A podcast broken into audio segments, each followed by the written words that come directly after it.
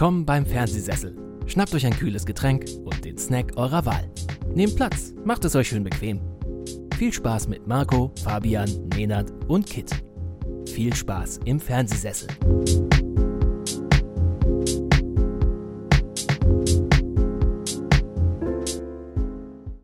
Brumm Brumm macht der Marco aus seinem heimischen Gefilden. Ich begrüße euch recht herzlich zu einer kleinen Mini-Film im Fokus-Folge. Das hat einen ganz einfachen Grund.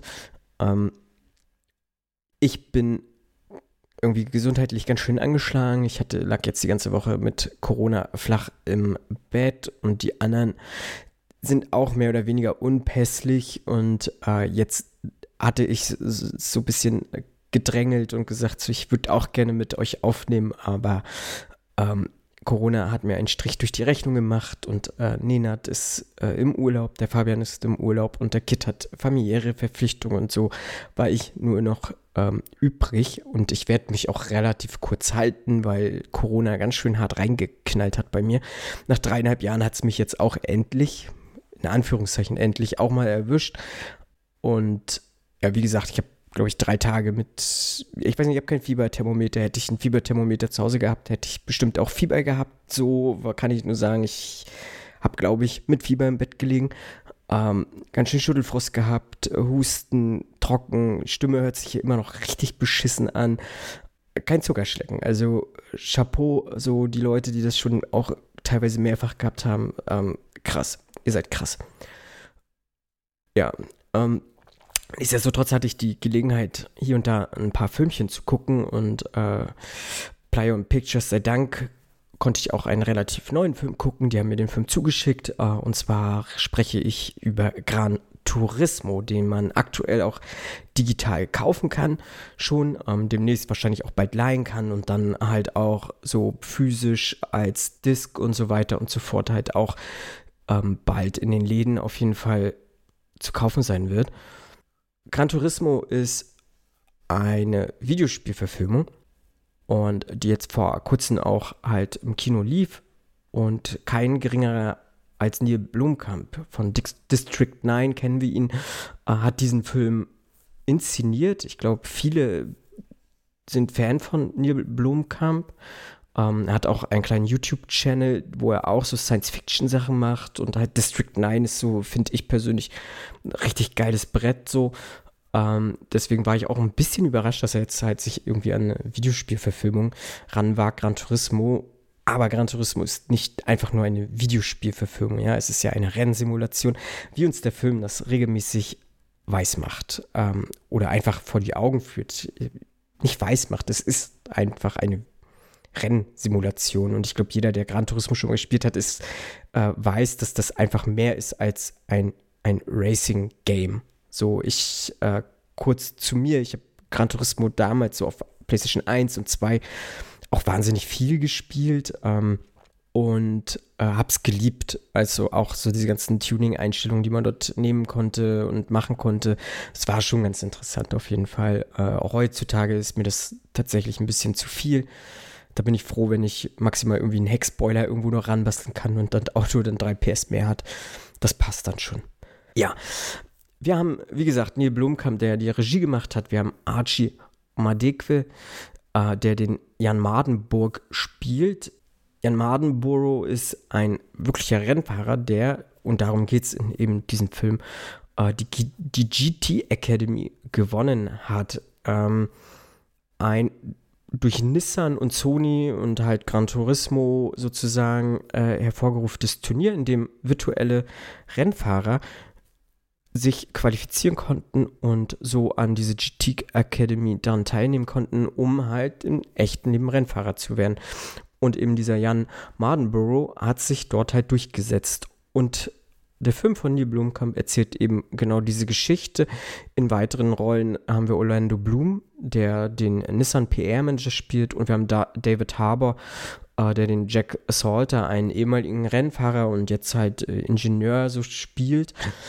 Ähm, und noch weitere Rollen, die mehr oder weniger bekannt oder unbekannt sind. Wir haben auch jemanden äh, Deutschen, der dort mitspielt, der halt auch an dieser GT Academy äh, dran teilnimmt. Das ist Maximilian Mund.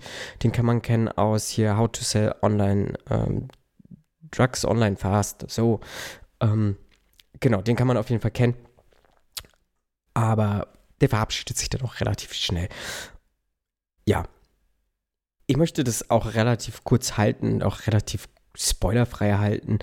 Ähm, wenngleich es halt ja eine Art Biopic ist. Also einige von euch Racing-affinen Menschen da draußen kennen vielleicht diesen Jan Mardenborough. Mir war das tatsächlich so relativ neu. Ich wusste auch gar nicht, dass es solche GT Academy gibt oder gab. Ähm, fand das dann aber tatsächlich recht interessant, dass man sowas als PR-Gag macht. Also nichts anderes äh, wurde auch in dem Film gesagt, es ist halt ein große PR von Nissan, um Nissan wieder mehr in den Fokus zu bringen.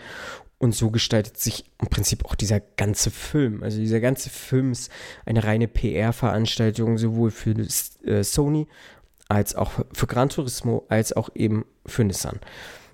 Und jeder, der diesem Film das zum Vorwurf macht, ja, berechtigt, aber der Film macht halt auch komplett gar keinen Hehl daraus. Er äh, sagt es immer wieder, wie es eingebaut wird und so weiter und so fort. Im Prinzip kann man sich es wirklich so vorstellen. Es ist eine, na, der Film geht zweieinhalb, äh, zwei Stunden 15. Es ist gefühlt auch zwei Stunden 15 eine reine Werbeveranstaltung mit ein paar Dramedy-Elementen. Also er hat so ein paar Momente, wo ich auch durchaus schlucken musste, die halt auch ja teilweise im echten Leben so passiert sind, ähm, die so ein bisschen auch an die ja, Nieren gehen. Also es ist halt ein, es ist halt ein Erfolgsfilm. Ähm, der ist, so habe ich es jetzt bei Wikipedia auch noch so ein bisschen bloß nachgelesen, weil ich bin jetzt kein Racing-Fan, also ich gucke mir jetzt kein Formel 1 an oder irgendwelche anderen Divisionen, deswegen weiß ich auch nicht, wie erfolgreich oder unerfolgreich dieser Jan Marlborough ist. Auf jeden Fall,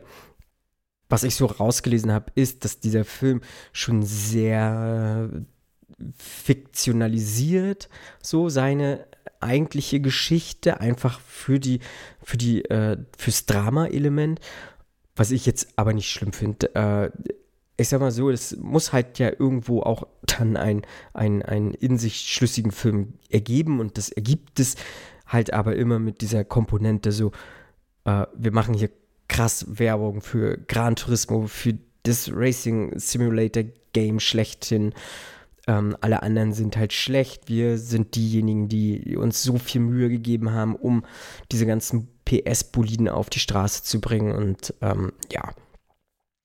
Was ich schön finde, ist auf jeden Fall, dass man, äh, wenn man Gran Turismo gespielt hat früher, äh, und wie gesagt, ich habe Gran Turismo 1 und 2 und auch 3 zu teilen, habe ich sehr viel gespielt. Ähm, Gerade auch so dieses 24-Stunden-Rennen von Le Mans, äh, das war schon war schon schön dann auch zu sehen, dass man so ein paar Sachen irgendwie wiedererkannt hat, die man halt auch aus dem Spiel dann kennt. So sei es diese Einstellungen am Auto und so weiter und so fort, was ähm, dann hier Jan Marnborough dann auch macht und so. Äh, oder, oder halt preisgibt, dass er da mehr Wissen hat, das war schon ganz nett auf jeden Fall. Und kleine Anekdote auf jeden Fall vielleicht dazu, so dieses 24-Stunden-Rennen von Le Mans, das kannte man ja damals auf Gran Turismo 2 auf jeden Fall, meine ich, auch in echt fahren müssen. Also in Echtzeit 24 Stunden vor dem Fernseher sitzen und dieses Rennen fahren. Und das habe ich auch mit einem Kumpel zusammen gemacht. Und wir haben dazu dann halt aber auch, konnte ja auf Pause drücken und dann sind wir halt irgendwie rausgegangen oder gepennt und nächsten Tag wieder getroffen.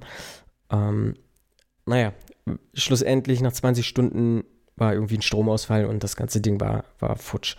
Ja, so ist es dann halt manchmal.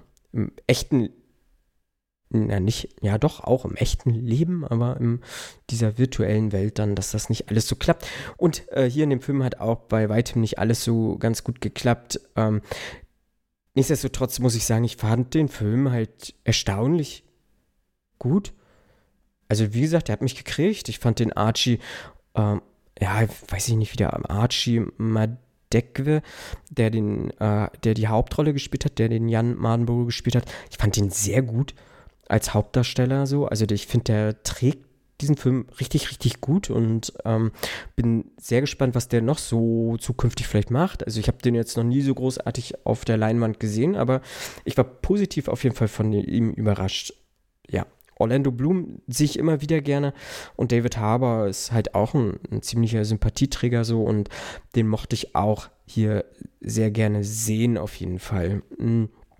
Ja, der Film leidet halt so ein bisschen daran, dass es halt so, so krasse Werbeveranstaltung ist, aber ja, ich glaube, wenn man weiß, worauf man sich einlässt, so dann ja, who cares? So, also Hauptsache man hat Spaß vor dem, vor dem Bildschirm so oder vom Fernseher und ähm, das ist halt auch mehr oder weniger egal, sag ich mal, dass die es halt äh, so penetrant auch droppen, so, ja, ist kein, nicht nur ein Videospiel, es ist halt ein Racing-Simulator und sowas und ja, das nimmt man dann halt irgendwie vielleicht nochmal mit einem lachenden Auge irgendwie so zur Kenntnis, aber ähm, ich wollte halt einfach so diese Geschichte erfahren und erleben und habe das auch und äh, ich fand den wirklich gut und gerade auch äh, Neil Blomkamp so inszenatorisch ist der halt schon geil und die Rennen, die sehen halt auch echt gut aus. Also jeder, der irgendwie so halt Autorennfilme mag, so, ob es jetzt hier Le Mans ist oder so, der wird halt hier auch Feuer und Flamme sein. Also, weil gerade das, was dann auf, auf der Straße abläuft, das ist spannend, das ist gut gemacht und das wummert halt auch so. Und ich finde, das muss halt der Film machen. Und das macht er halt wirklich gut. Und ja, ich kann den tatsächlich echt gut empfehlen. Und würde mich freuen, wenn ihr vielleicht den Film auf jeden Fall auch irgendwie eine Chance gibt oder so.